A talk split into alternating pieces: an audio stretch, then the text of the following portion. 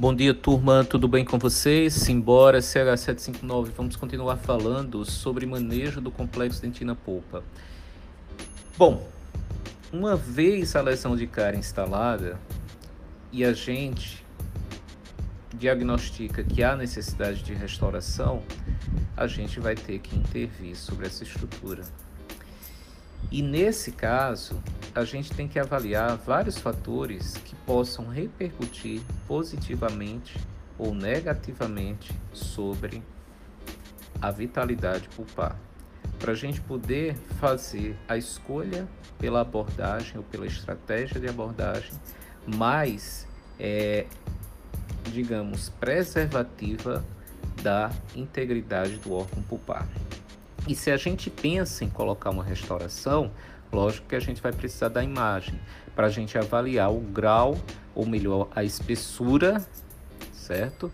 De dentina que eu vou ter sobre o tecido pulpar, que eu vou ter para poder chegar no tecido pulpar.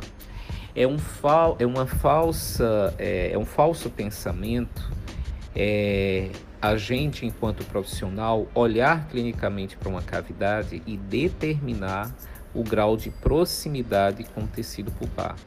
Isso pode levar a um falso diagnóstico, porque cavidades de média profundidade ou pouco rasas em pacientes jovens ou muito jovens, respectivamente, né, são cavidades que podem ser profundas.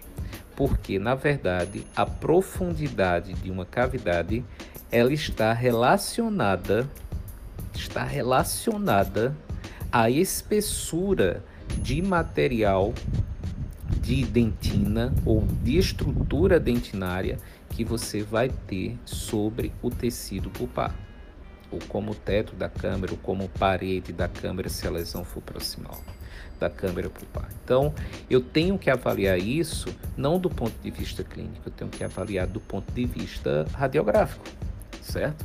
Por quê? Porque eu vou instituir uma restauração ali e eu preciso fazer a escolha dos materiais que eu vou utilizar e da técnica que eu vou utilizar. Porque esses materiais que eu vou utilizar para a restauração e a técnica restauradora, elas têm que ser o menos agressivo possível para o tecido pulpar.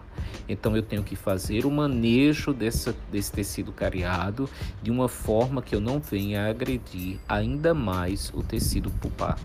E com isso eu consiga uma resposta biológica melhor desse tecido. Dessa forma, é, uma vez que eu vou fazer essa análise, eu também tenho que focar que a restauração que eu vou colocar ali naquela cavidade, ela vai ter uma finalidade também protetora. A finalidade da gente estar selando as paredes circundantes e o cabo superficial para impedir que haja a penetração de íons, fluidos e bactérias naquela interface de restauração e que eu não tenha no futuro uma lesão de cárie secundária.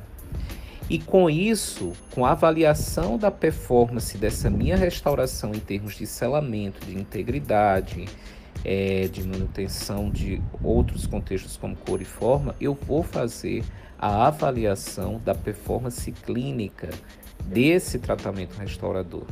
Né? É, isso é importante porque tem uma relação direta com a durabilidade das restaurações e a redução da necessidade de troca. Então, se a restauração ela está bem confeccionada, se é empregado uma tecnologia adesiva é, que seja realmente assertiva e adequada e um material restaurador adequado, consequentemente, eu não vou estar estimulando ou realizando as trocas repetitivas de restauração, jogando cada vez mais o dente, né, é simplesmente à frente ali no espiral da morte do elemento dentário. Então eu tenho que agir de forma é, de forma adequada em todas as etapas do processo. Vocês veem que a gente já vem comentando desde o momento do diagnóstico até o início agora do momento restaurador. que é justamente um momento crítico onde eu vou, durante o meu ato restaurador, fazer a remoção do tecido cariado e eu tenho que saber como fazer a remoção desse tecido cariado para eu agredir menos o tecido pulpar e com isso eu manter a integridade da sua vitalidade. Então não há evidência assim, suficiente para se recomendar um só método de remoção para o tecido cariado. Né?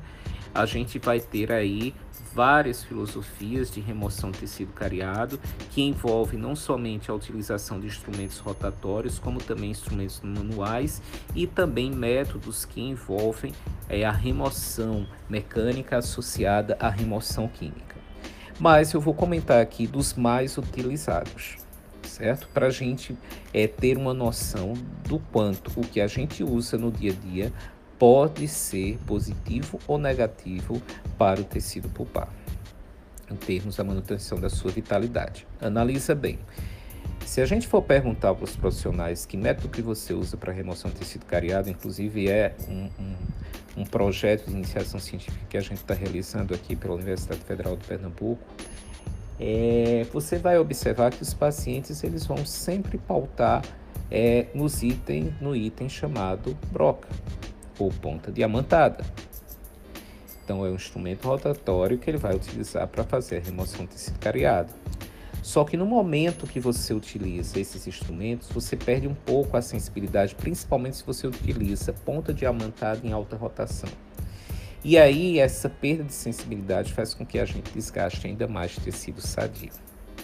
Quando você trabalha com a remoção desse tecido cariado com brocas, carbaides, laminadas, a gente então tem a possibilidade de fazer a remoção sem causar tanto prejuízo ao órgão dentário. Lembrando que essa, essa utilização em, em, com brocas, carbaides em baixa rotação, ela vai ser realizada com, de maneira intermitente, com a força aplicada, ou seja, a força aplicada é intermitente, e, se possível, sobre refrigeração com água para que a gente possa minimizar o calor gerado pelo atrito do toque dessas pontas rotatórias sobre o remanescente dental, o que esse calor também pode afetar negativamente a polpa, ok? O outro instrumento que a gente pode utilizar para remoção do tecido cariado, e aí eu me refiro mais à dentina, né? A dentina cariada é a cureta devidamente afiada. Então a cureta de dentina, ou cureta para dentina, ela acaba sendo o instrumento é, primordial para a gente fazer essa escavação e fazer a remoção ou desprendimento de dentina, é, de dentina cariada, certo? Então a gente vai fazer essa remoção e a gente vai conseguir então tirar melhor ali aquela, aquele tecido. É, agride menos, gera menos calor, faz esse processo por descamação e vai conseguir é fazer com que você faça essa remoção com sensibilidade tátil.